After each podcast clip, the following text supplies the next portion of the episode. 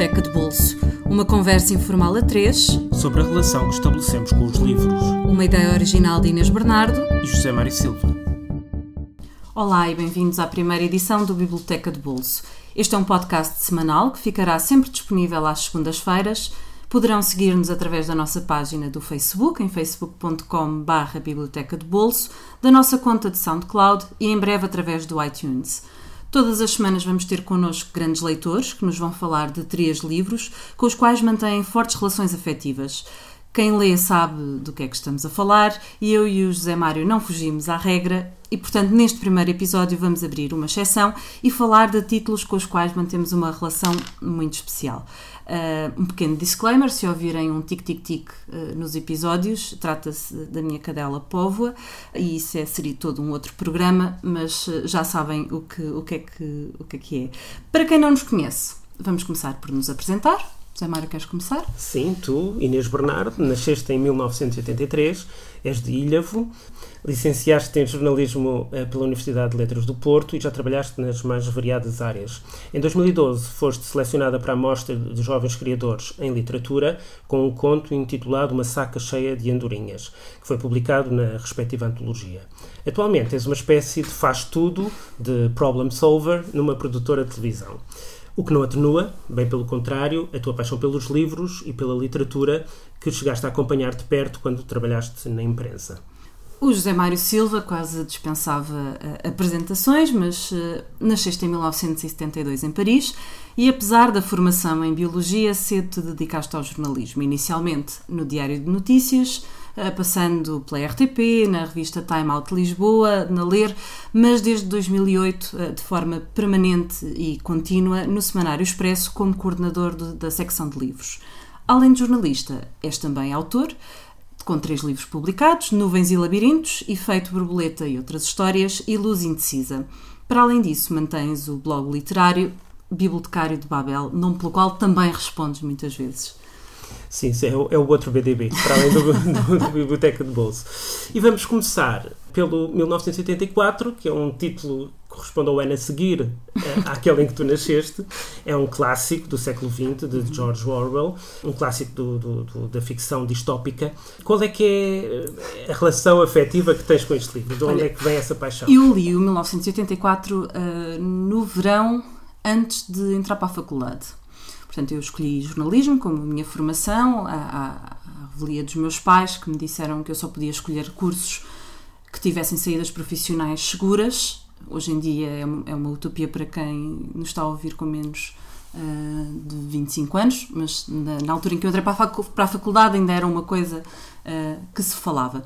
E li esse livro e eu fiquei absolutamente fascinada com o mundo que George Orwell uh, criou, porque era foi uma, foi, uma, foi uma coisa muito impactante. Foi, um, quer dizer, eu vivi com o 25 de Abril, apesar de não, não de ter nascido uh, vários anos após o 25 de Abril, mas eu nasci com o 25 de Abril e com a luta pela liberdade muito presente em casa. O meu pai, desde que se lembra de ser gente e desde que eu me lembro de ser gente, o meu pai está ligado à política, ao ativismo.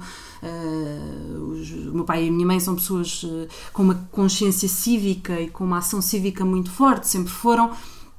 E portanto, eu sempre tive em casa. Uh, essa sensibilidade para, contra a ditadura, contra os poderes instalados, a opressão. a opressão. E de repente o 1984 traz isso tudo. Bem, foi assim. Foi absolutamente apaixonante. Eu li o livro, penso que duas vezes antes de entrar para a faculdade, e de repente no primeiro ano de faculdade, mal sabia eu, leitura obrigatória trabalho de cadeira, teorias da comunicação, lembro-me até hoje, ler o 1984, hum. escrever então, sobre terceira vez. Uma Pela terceira vez. vez, sim, porque eu não podia escusar a ler uh, o 1984. E pronto, e fiquei com uma relação fortíssima com, com o livro. É um dos meus livros favoritos e é um livro com o qual eu mantenho uma relação, apesar de não o ler há muitos anos, mas comecei uma coleção. coleção. é o teu lado fetichista. É o meu lado fetichista com este livro. É o único livro com o qual eu mantenho uma relação fetichista. Outros poderiam, poderiam uh, também estabelecer comigo essa relação fetichista, mas, uh, mas sim, comecei inicialmente uh, quando estava numa relação e, portanto, achámos que era uma coisa divertidíssima porque era um livro que nos dizia bastante. Um, e, portanto, começámos na altura uma relação Uma, também uma coleção. uma, uma coleção, coleção, isto foi depois do início da relação, mas começámos uma coleção em que colecionávamos 1984 de várias edições e em várias línguas.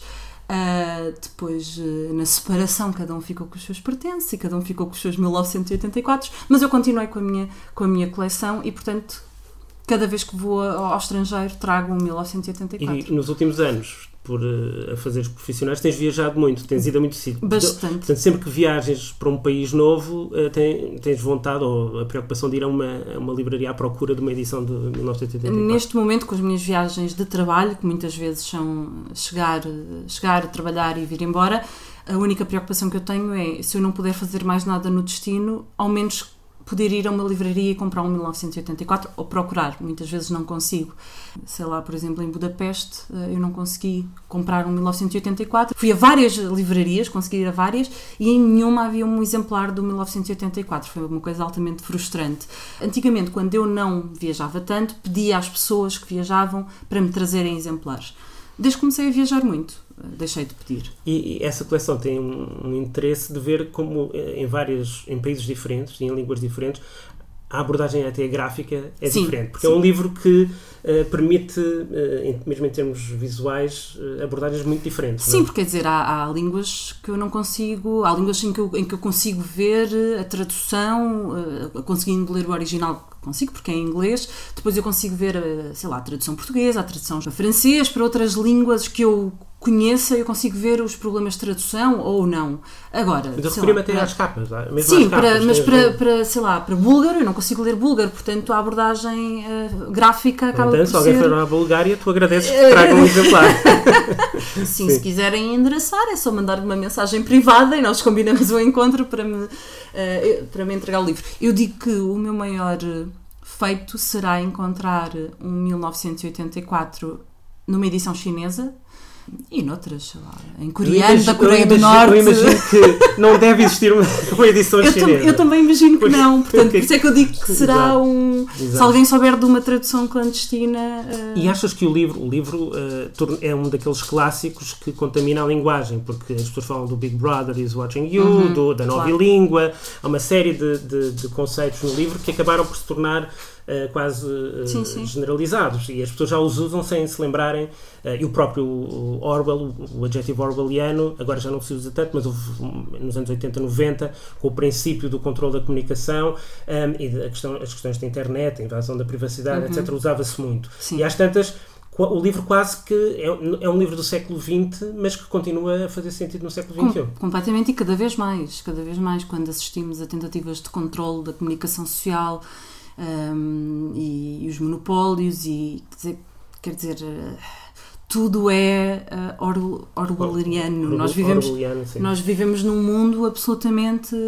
Vemos as marcas de Orwell e, e deste imaginário em todo o lado, quer seja na vida económica como, como na comunicação, em toda a parte. Se pensarmos que o protagonista, o trabalho que ele tinha era retificar uh, retroativamente as notícias de há uhum. 50 anos nos jornais, sim, sim, sim. de certa forma há quem esteja a fazer esse trabalho, se calhar de forma não tão explícita, mas essa retificação da, da verdade ou da suposta realidade. Sim, é verdade, quer dizer, é algo que o branqueamento da história, permite, é? o branqueamento da história e o, e o branqueamento, e, e, não estou a falar sequer da história uh, longínqua, história recente, quer dizer, quando, uh, as pessoas hoje em dia cada vez menos, e contra mim falo, e eu, porque eu sinto isso no meu dia a dia, cada vez menos temos memória, memórias muito recentes. Quer dizer, quando nos esquecemos que o Marcelo era amigo do Ricardo Salgado, e, e isso não é tido nem achado, nem comentado, nem falado, nem, nem explorado, Há uma espécie de amnésia. Há uma espécie de amnésia. Há, há Tivemos o Cavaco como primeiro-ministro e de repente toda a gente elege o Cavaco como, como presidente da República, apagando completamente o que foram os anos do cavaquismo em Portugal.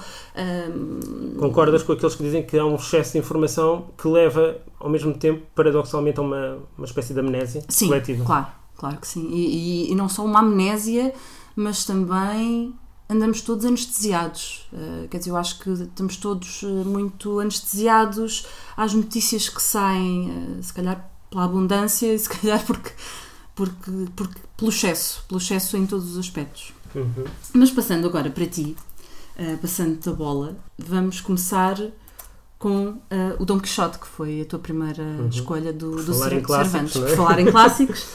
Conta-me como é que chegaste ao livro, a importância deste livro. O, Italo Calvino uh, tem um livro muito interessante chamado Porque Ler os Clássicos e ele dá várias definições de clássicos e uma das definições que ele dá é que o, clássico é um livro que nunca acaba de dizer aquilo que tem para nos dizer. Isto é válido para o 1934, é válido também para o, para o Don Quixote. E, e, tem essa característica dos clássicos, é que podem ser lidos de muitas maneiras uh, e são inesgotáveis. Portanto, as leituras também são inesgotáveis. Eu cheguei ao Don Quixote ainda pouco tempo depois de aprender a ler, em versões muito simplificadas. Uhum. Havia também na minha, na minha infância uma série televisiva espanhola tinha uma versão muito rudimentar, mas seguia os traços principais da história, e, e a, a, figura esguia do Dom Quixote, e a, acompanhado pelo Sancho Panza, é algo que mesmo quem nunca leu a história conhece. Faz são, parte são do uma imaginário. espécie de ícones uh, e que até representam uma espécie de estereótipos uh, que são reconhecidos por, por toda a gente. E é muito interessante porque eu li essas versões mais simplificadas gostei da história, identifiquei-me com, com, o Don Quixote uh, e continuo a identificar-me de tal maneira que ele, ele, está presente em, muitos, em muitas áreas da minha vida, até em algumas que se calhar não, não, devo, não devo referir. Tem... com, com segurança pessoal, vamos chamar-lhe assim. Etc, mas pronto, não vamos por aí, é melhor não ir por aí. Uh, mas, uh, Tens noção que vais ter de substituir Sim. todas as tuas passwords neste são momento? São muito subtis. Tem, são, acho que ninguém chega lá. Uh, mas... Um, depois li mais tarde, ou seja, nós temos aquela. Uma, temos noção de que conhecemos os livros clássicos e depois na realidade não os conhecemos, porque ao ler descobrimos sempre outras coisas. Por volta dos 20 anos, quando já estava na faculdade, num verão li uh, de seguida uh, em, em, castelhano, portanto, um, uma, uma, edição uh, pura e dura que tinha imensas notas. Eu não li as notas e, portanto, tive aquela sensação. É um, é um livro do início do século XVII, com uma linguagem do século XVII. E, portanto, eu não compreendia tudo, ainda por cima em castelhano, mas eu, eu, eu preferi seguir não fui ver as notas para saber exatamente a que é que se referiam as referências míticas ou mitológicas do Cervantes, mas deixa-me arrastar pela história. E aí descobri de facto a riqueza, a riqueza extraordinária do Quixote, que é uma história feita de milhentas histórias, de poemas, de histórias apócrifas, de. E, e descobri, fascinado, que não só é o, é o primeiro grande romance moderno, como eu acho que é o primeiro grande romance pós-moderno. E é extraordinário que o primeiro romance moderno já, eh, de certa forma, se antecipe aos grandes eh, vanguardismos do século XX e à questão uhum. da metaliteratura, por exemplo. É, é um romance uh, tão espantoso quanto isto. Uh, para além de, às vezes, a meio de uma sequência uh, narrativa, é interrompida e não se, não se explica porquê. Há, por exemplo, na segunda parte do livro, que foi publicada uh, 10 anos depois, as personagens que o Dom Quixote e o Sancho Panza vão encontrando leram já a primeira parte e, portanto, têm consciência de que eles são personagens uhum. e leram as suas histórias e, portanto, já sabem quem eles são e o que é que andam a fazer. E depois há, há, há, há, muitas pequenas maravilhas, como por exemplo no, no famoso capítulo 6 da primeira parte, em que o cura e o barbeiro estão a selecionar os livros da biblioteca do, do, do Dom Quixote e a, a queimá-los e a lançá-los para a fogueira. Portanto, havia os que iam diretamente para a fogueira e outros que eram, ficavam ali numa espécie de limbo. E às tantas dão com um livro de um tal de Miguel Cervantes, La Galateia, que foi o primeiro livro que o Cervantes tinha publicado em uhum. 1580 e picos.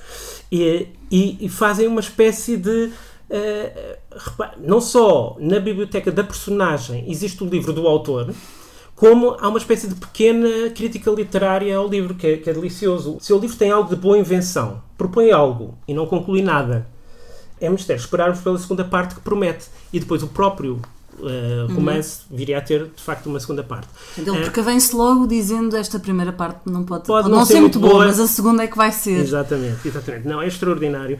E não é só isso, é a figura do Dom Quixote, que já foi.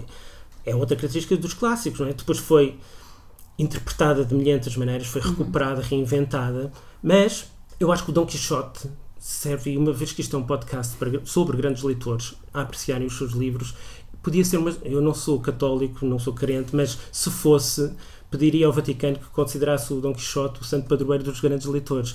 Porque, como se diz às tantas, ele de muito ler e uhum. pouco dormir perdeu o juízo. Portanto, é, é, e tu identificas-te com isso, não é? Porque menos com a parte do perder o juízo.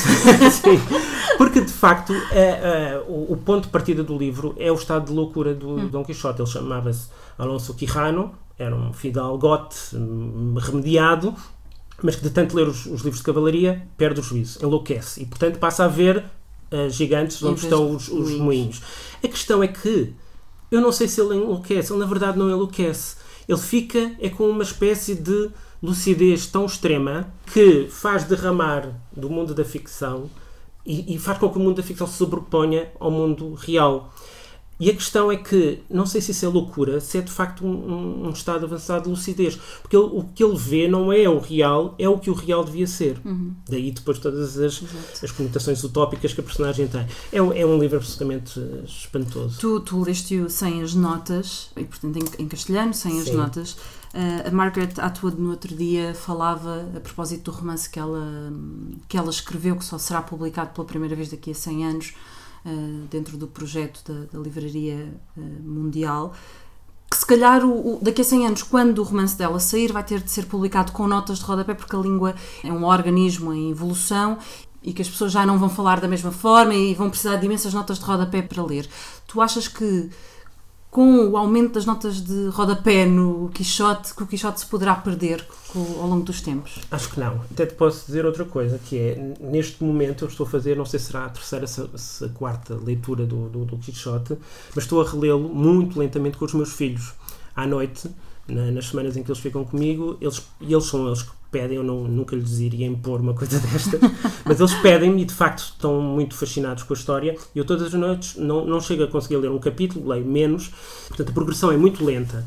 Mas eu vou lendo exatamente o texto integral, portanto, com todas as referências que para nós hoje são estranhas, quer sobre lugares, quer uhum. sobre uh, o, o, vocabulário que descreve as partes uh, uhum. de uma armadura ou da cela de um cavalo, ou o, as referências aos romances de cavalaria. E algumas eu vou de facto explicar, porque senão eles não percebem o que é que está a acontecer, outras saltamos, mas o que eu verifico é que, independentemente dessas, desses obstáculos, que é o facto da realidade do século XVII não corresponder em nada ao que eles conhecem, uhum. ao que no, à nossa realidade presente, o que é essencial, que é a relação entre o Dom Quixote e o Sancho Panza e com, os, com as pessoas que eles vão encontrando, é absolutamente intemporal. E, portanto, compreendamos ou não tudo o que o Cervantes lá colocou, todas as referências, a história continua a funcionar e a funcionar maravilhosamente. Vamos então passar agora para, para o terceiro livro, para o teu segundo, que é uh, A Breve e Assombrosa Vida de uh, Oscar Wilde, do Junot Dias, um escritor uh, americano de origem dominicana, da República Dominicana. Ganhou o Pulitzer, é um livro, é de facto um livro extraordinário. O que é que há de paixão na tua relação com este livro? Olha, eu li este livro na sua versão original, portanto em inglês, e a meio do livro tive uma, uma vontade arrebatadora de tentar lê-lo em português, porque fiquei muito fascinada com o trabalho de linguagem que ele tem. É um livro cheio de, também de notas de rodapé que eu li todas, porque eh, lá está. É um livro que trabalha muito bem a linguagem e o, o crioulo e a introdução de, de crioulo dentro da linguagem corrente, e isso fascinou muito como é que em português resolveram esses problemas, porque são problemas de tradução.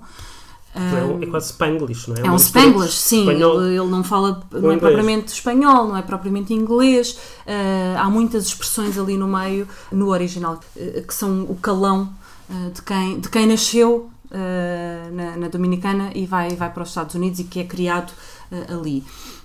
E depois há uma estrutura que é muito interessante, cheia de notas de rodapé, em que as notas de rodapé muitas vezes são mais longas do que os próprios parágrafos uh, onde estão inseridas, mas que fazem parte da narrativa e que são bastante importantes e que acrescentam muito à, à narrativa.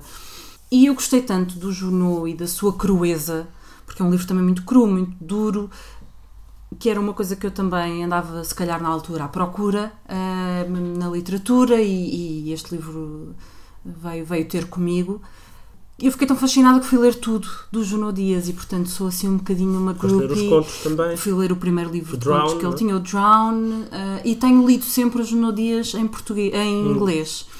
Curiosamente, apesar da minha curiosidade, Eu não fui ler em português a edição da Porta Editora, uh, que teve muito sucesso também cá, mas eu não fui ler e tenho muito medo, por medo, por, por, por medo. Uh, mas sou um bocado uma fetichista do Juno Dias, vou, sei lá, vou ler tudo o que ele publica. Uh, houve uma viagem de trabalho que eu fiz, foi talvez a minha segunda viagem de trabalho, e eu descobri que foi a Nova York, eu nunca tinha estado em Nova York e fiquei muito triste porque sabia que não ia poder visitar Nova York como turista. Ia ter de chegar, trabalhar e vir embora, uh, mas descobri que o Juno Dias ia falar no dia seguinte, à noite, a dois quarteirões uh, de onde eu estava hospedada e fiz o plano completo para ir ouvir o Juno Dias. Eu uh, fui online tentar reservar um bilhete, estava disponível para esperar à porta para tentar vê-lo e ouvi-lo, de tão grupo que sou. E a verdade é que o meu chefe decidiu jantar com a equipa toda e eu não o conhecia assim tão bem, portanto não pude dar a tampa ao chefe ou fingir que estava doente ou com um grande jet lag e passei a noite uh, com ele e não com o Juno Dias, uh, para grande tristeza minha. Ah, mordidinha por não estar. Isso e com um jet lag medonho uh, Olha, e a foi pena porque eu, eu, eu profissionalmente tive a oportunidade de entrevistar o Juno Dias. Que é uma grande... que eu tenho. Por telefone, mas ele foi de, de uma simpatia impressionante e, e é, é completamente terra a terra e muito, muito acessível e muito disponível para ouvir o que os outros pensam sobre os livros dele. Uh, sendo que de facto é um autor, e se calhar podemos também falar um bocadinho sobre os contos, uhum. um autor singular dentro da, da, produção americana contemporânea. Obviamente o facto de ele ser uh, de origem dominicana, ele, ele, ele, fez da vida dos dominicanos, há muita tendência dos escritores que vêm ou da China ou uhum. de Cuba para os Estados Unidos de procurarem a identidade e a raiz do, dos sítios de onde vieram na, na, nas comunidades onde estão inseridos nos Estados Unidos e, portanto, podia ser só mais um escritor desses que escreve sobre o facto de ser um dominica, filho de dominicanos a viver nos Estados Unidos. Mas é, é mais do que isso, porque uhum. ele, ele, de facto, uh, faz uma análise da, do que é ser dominicano e até dos códigos do machismo, por exemplo, do, sim, da importância eu... de ser macho, que também está no Oscar Wilde, que sim, tem sim. a frustração de não conseguir estar à altura do, do que é suposto ser o dominicano sim, machão, não é? O, Oscar Wilde é, é a antítese do que é o dominicano, o que é percebido como o dominicano puro. Uh, não é? O macho. Ele é gordo, galã, é feio, é frágil emocionalmente. Nada, ele não consegue engatar. Tem o sonho de engatar alguém, mas nada, não consegue. não consegue, nada. Tem, tem charme zero e o dominicano, em teoria, não é, não é nada disso. É o engatatão, o tipo que está convencido que consegue seduzir todas as mulheres consegue, e mais algumas. consegue, realmente. Mas no, nos, nos contos esse mundo está lá. Mesmo está às vezes o, o, irmão do narrador ou, e o próprio narrador, as suas experiências com mulheres. Eh, Sim, e a visão, aliás, o, o, o Junot até lido de uma forma mais superficial, eu acho que ele pode ser muito facilmente catalogado como um machista, uh, porque ele fala do machismo, ele retrata o machismo e muitas das suas personagens na primeira pessoa são altamente chauvinistas e machistas. Misóginas, não é? Completamente. Uh, mas, mas há muito além disso. Há muito, muito além disso. E, e, este retrato tão. Tu percebes que é ficção, quer dizer, percebes que, que o Juno Dias eu não o conheço, infelizmente, mas, mas assim. não me parece que seja assim. Espero que não seja assim, que é a coisa mais terrível que pode acontecer é conhecermos um autor e ele ser o oposto daquilo que nós esperamos que ele seja. Um, acontece muitas vezes. Acontece muitas vezes, é verdade. É verdade. Há, há, autores que nós devíamos adorar à distância e, nesse sentido, os que estão mortos são os melhores, uhum. porque podemos imaginá-los como, como quisermos. E por falar em autores mortos, passamos para o teu livro um, seguinte, que tu tentaste forçar e abrir aqui a exceção de que fosse a obra completa, e ao qual eu disse terminantemente não vai ser, que não, não vai ser uma surpresa, não é? Não vai ser uma surpresa para ninguém, uma vez que tu és o bibliotecário de Babel, uh, mas vamos falar do Borges uh, e das ficções. Sim, o ficções do, do Borges. Com o Borges aconteceu uma coisa uh, interessante. Eu, eu, eu, sabia, para aí por volta dos 13, 14 anos, não sei, tive a intuição de que ia adorar a obra do Borges, de que, de que ia ser o autor, provavelmente o meu autor preferido. Não sei explicar porquê. Uh, ou melhor, sei, li algumas coisas e percebi que era o tipo de literatura que te interessava. Que, ou que eu acho que me iria encher uhum. as medidas. E aconteceu-me um bocadinho o mesmo que aconteceu com, no cinema com o Orson Welles e com o Citizen Kane, que era. Eu não quis ver o filme ou ler a obra do Borges demasiado cedo para não, para não desperdiçar esse privilégio que é ler ou ver qualquer coisa pela primeira vez. Então adiei, tal como adiei o, o Orson Welles, é como quando está muito calor, nós temos sede e queremos muito beber um copo d'água, mas às vezes adiamos o copo d'água porque sabemos que quanto mais adiarmos e quanto mais sede tivermos, melhor nos vai subir o copo d'água. E o Borges foi o meu copo d'água literário, portanto eu, eu adiei o mais que pude, mas às tantas não aguentei. E no princípio da faculdade, um amigo meu muito próximo estava entusiasmadíssimo com, com a leitura do Borges e eu disse: Bom, não vou adiar mais, vou ler. E de facto sabia que a partir do momento em que lesse o primeiro livro, e foi logo Ficções, quereria ler a obra toda e acabei depois por ter comprar a obra completa na, editada pelo Teorema. Li os livros todos, mas uh, eu acho que nenhum, uh, são todos excepcionais, mas nenhum chega, digamos assim, uh, ao impacto que o Ficções me provocou. O Ficções é um livro de contos que são dois livros. Um primeiro, que é O Jardim dos, dos Caminhos que se bifurcam, de 41, e o Artifícios, de, de 44, e são, um tem oito contos, o outro tem nove, e cada conto é mais perfeito do que o outro. E, e, de facto, quando entrei neste mundo, tive aquela sensação rara de estar a ler um livro com a sensação de, de que este livro não podia ser melhor do que é. Uhum. E, e, fui de deslumbramento em deslumbramento. E foi um livro que eu, assim que eu acabei, reli. Salvo erro, até reli duas vezes, portanto, li três vezes de seguida. E de cada vez. É um livro de. No fundo, se não houvesse mais literatura no mundo, e o Borges tem essa característica de ser uma espécie de súmula da literatura mundial, porque ele conhecia tudo, das sagas nórdicas da, da Islândia até ao Shakespeare, até uh, aos, aos, grandes escritores, ao Cervantes, ao Quevedo. Ele tinha a, a, memória do mundo, tinha a literatura toda dentro dele. Porque ele cresceu na biblioteca do pai, cresceu sempre entre livros, foi diretor da Biblioteca Nacional de, de, da Argentina em Buenos Aires. Portanto, ele, ele era, um, era um ser feito de livros e de certa forma os, os contos dele são também súmulas desse património da literatura mundial que ele tinha na cabeça. E é como se, se todo o resto da literatura desaparecesse e ficasse só ficções, de certa forma é uma espécie de essência da, da literatura toda que se criou. E ele no prólogo diz uma coisa muito curiosa, que é também uma espécie de definição do que é o Borges. Diz ele: desvario laborioso e empobrecedor é o de compor vastos livros o de uh, espraiar por 500 páginas uma ideia cuja perfeita exposição oral cabe em poucos minutos. Melhor procedimento é simular que esses livros já existem e oferecer um resumo, um comentário. Alguns dos contos deste do, do Ficções são justamente uh, notas de leitura de livros imaginários uhum. e são absolutamente uh, maravilhosos. Depois, bom, eu gostaria de falar sobre, por exemplo, não, não me vais deixar, eu sei, estás já a controlar o tempo. Gostava muito de falar em detalhe do Pierre Menard, autor do Quixote, porque tem a ver com o livro de que falámos antes, não é? Mas pronto, não posso deixar de falar da Biblioteca de Babel. Babel. Pronto. Sim. Porque de facto é um conto absolutamente espantoso em que o universo é a biblioteca. E, e é, uma, é, é a biblioteca infinita ou ilimitada, depois, talvez não seja infinita, isso é discutido no, no, próprio conto pelo narrador, que é um uhum. dos bibliotecários, porque há cada vez menos, porque se vão suicidando.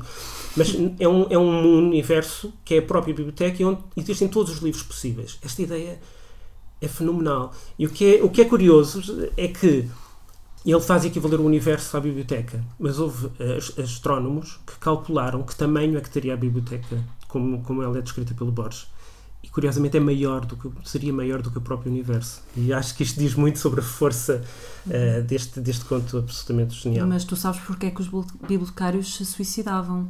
O Cervantes explica. Ler muito leva à loucura. leva à loucura. Não e neste caso é a procura de livros que façam sentido porque como existem todos os livros possíveis a maior não parte dos livros não faziam pronto está bem. Leiam leiam. Mas pronto eu de certa maneira quando escolhi o, o, o nome a dar ao meu blog sobre livros e literatura e escritores achei que, por um lado, tinha que fazer uma referência ao Borges e acho que este conto é, de facto, eh, de certa forma, é isso que eu sou, um bibliotecário de Babel, à procura de um sentido na grande biblioteca do mundo. E fazendo, fazemos agora a, eh, a passagem para, para a escolha que mais me surpreendeu das tuas três. Os outros dois eu sabia que, um pelo lado de colecionadora que tu tens de 1984, o João Dias eu sei que é um dos teus escritores preferidos, e embora eu saiba que tu gostas de poesia, fiquei muito uh, surpreendido por teres escolhido O Medo, do, do Alberto, como um dos livros com, com, os quais mantens uma relação afetiva forte. Uhum. Isto, deixa-me adivinhar, remonta à adolescência. certo? Uh, sim, tardia, tardia. Mas sim, remonta à adolescência. E eu, eu acho que o medo, o Alberto em geral, mas o medo em particular, é como um daqueles primeiros namorados que temos dos quais nos separamos uh, quando, quando chegamos à idade, à idade adulta. E a, a ruptura até pode ter sido muito feia, mas nós mantemos sempre aquela, aquela nostalgia boa e, e, e melan certa melancolia quando olhamos para trás e, e olhamos para eles. Mas sim, eu comecei a ler poesia até bastante cedo, eu lia muito, quer dizer, acho que toda a gente da minha geração leu a Fadoriana e, portanto, começou a ler Sofia e, portanto, uh, depois eu comecei a procurar outras coisas da Sofia e isso levou-me à poesia dela. Um, espero não perder nenhuma amizade com, com este livro que acabei de escolher, um, mas... Porquê? Não vamos, não vamos por aí. Não vamos por aí, uh, mas... Mas pronto, comecei a ler, a ler poesia, mas lia essencialmente aquilo que me estava disponível, que na altura não era muita coisa, quer dizer, não tínhamos a internet como temos hoje, um, em Ilhavo não havia nenhuma livraria, em Aveiro poucas livrarias havia, mas quer dizer, eu não as visitava assim tão frequentemente, porque para ir para Aveiro, apesar de ser muito próximo em termos geográficos, em termos de mobilidade, não era assim muito fácil. Portanto, eu lia, lia Sofia, lia algumas coisas. Entretanto, no 12 ano eu tive um professor de filosofia que trazia poemas para as aulas, no início das aulas. E apesar de eu ter detestado, absolutamente detestado, uh, as aulas de filosofia, principalmente as que se referiram ao Kant, isso é um capítulo da minha vida que eu apaguei por completo. Tudo se eclipsou na minha memória, mas pronto. Mas ele começou a falar de outros poetas e eu comecei à procura e fui dar ao Alberto. E, e, pronto, e o Alberto para mim era aquilo que eu estava uh, a precisar, a precisar, a precisar. E, e, e, o Alberto também me, também me mostrou outra forma de fazer poesia que não era só não era só rimar, não era só uh, fazer esse tipo, esse jogo de, de, linguagem, era, era muito mais. E o medo foi, foi uma leitura essencial. Eu já estava na faculdade quando comprei o medo. Uh... É uma frase, comprei o medo. Adquiri o medo e, portanto, já estava na faculdade. E foi um livro que está muito sublinhado. Está muito, muito sublinhado.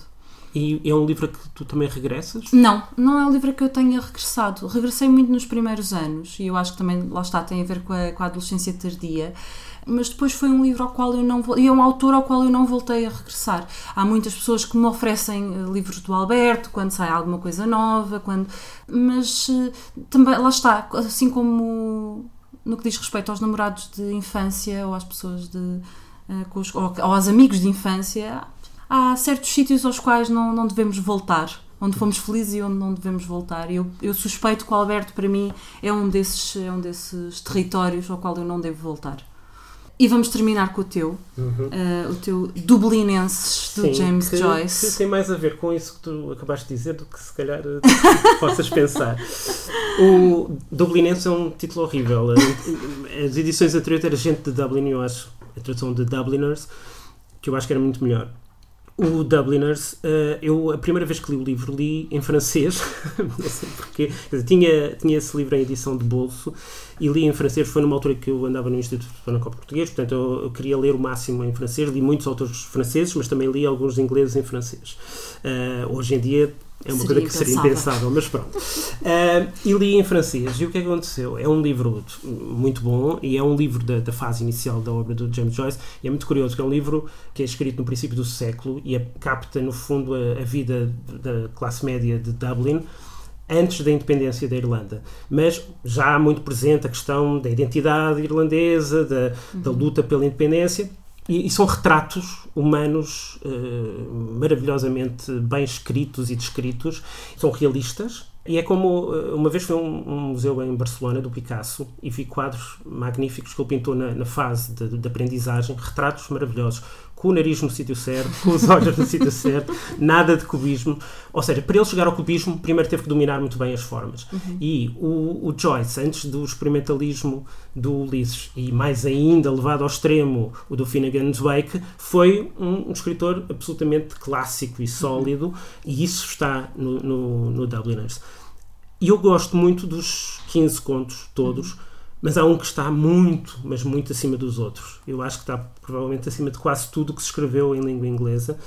E felizmente acho que não sou o único a pensar isso. Há muita gente que o considera o conto mais perfeito da língua inglesa, que é o último que fecha a, a coletânea, o The Dead. que é um, é um conto longo, já é quase uma pequena novela, e que é um conto absolutamente admirável. Eu releio muitas vezes, depois li em português, li já várias vezes em inglês, reli-o há, há, relativamente pouco tempo, e que é, é de uma perfeição. Eu não, não, vou, não vou detalhar o, o, conto, mas basicamente temos uma personagem que é o Gabriel, o Gabriel Conroy e a mulher, Greta, que vão a uma festa em casa das tias dele. E pronto, há uma descrição muito detalhada. Estamos a ouvir aqui a, a, a povo atrás a espirrar.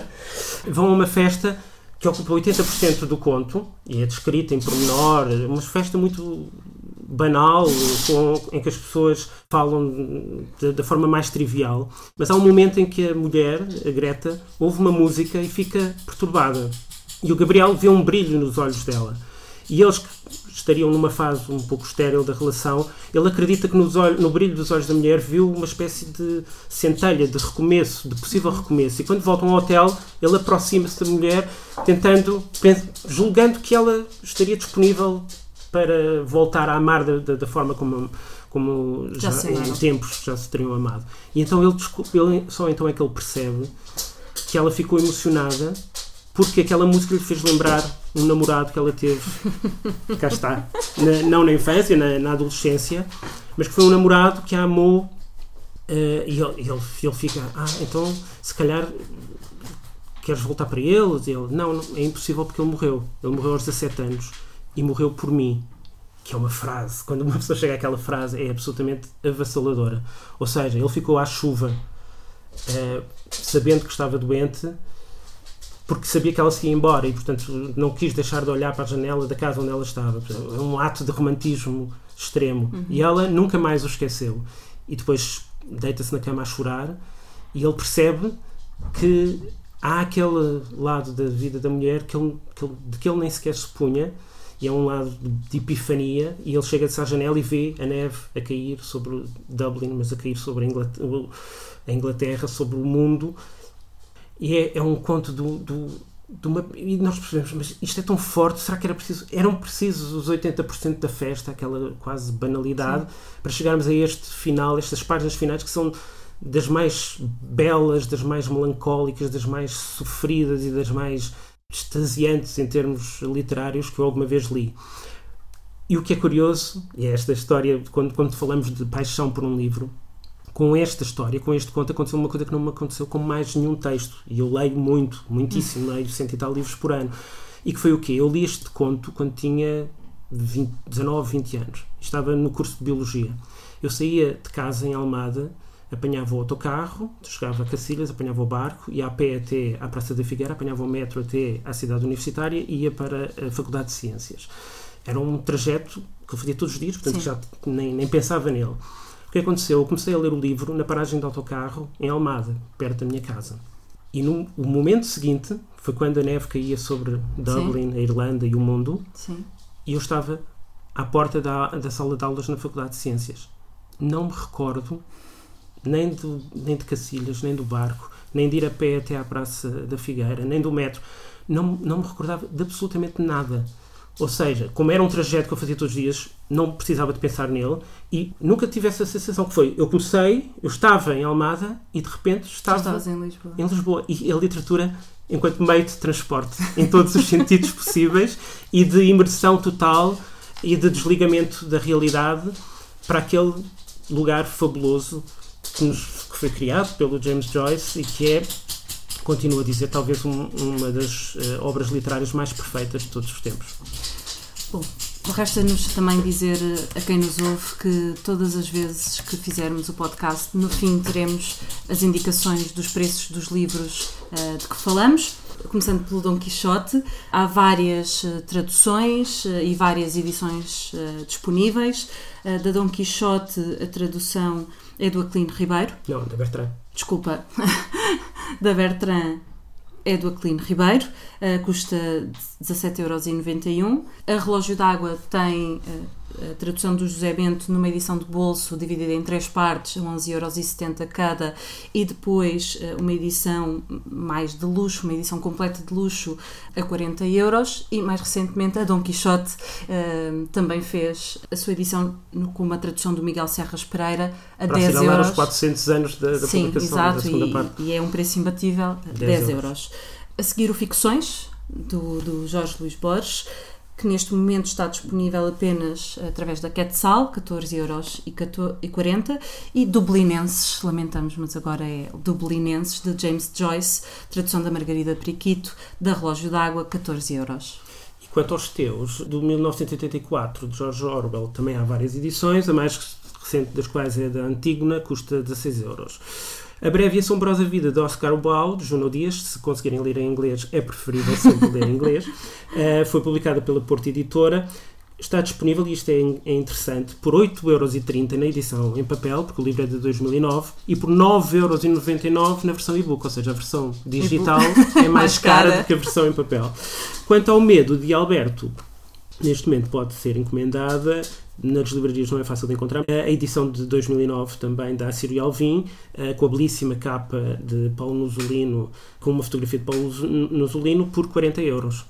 E resta-nos agradecer, esperamos que, que, tenham gostado. Vão até à nossa página do Facebook, deixem-nos críticas, likes e esperamos por vocês novamente para a semana. Até para a semana.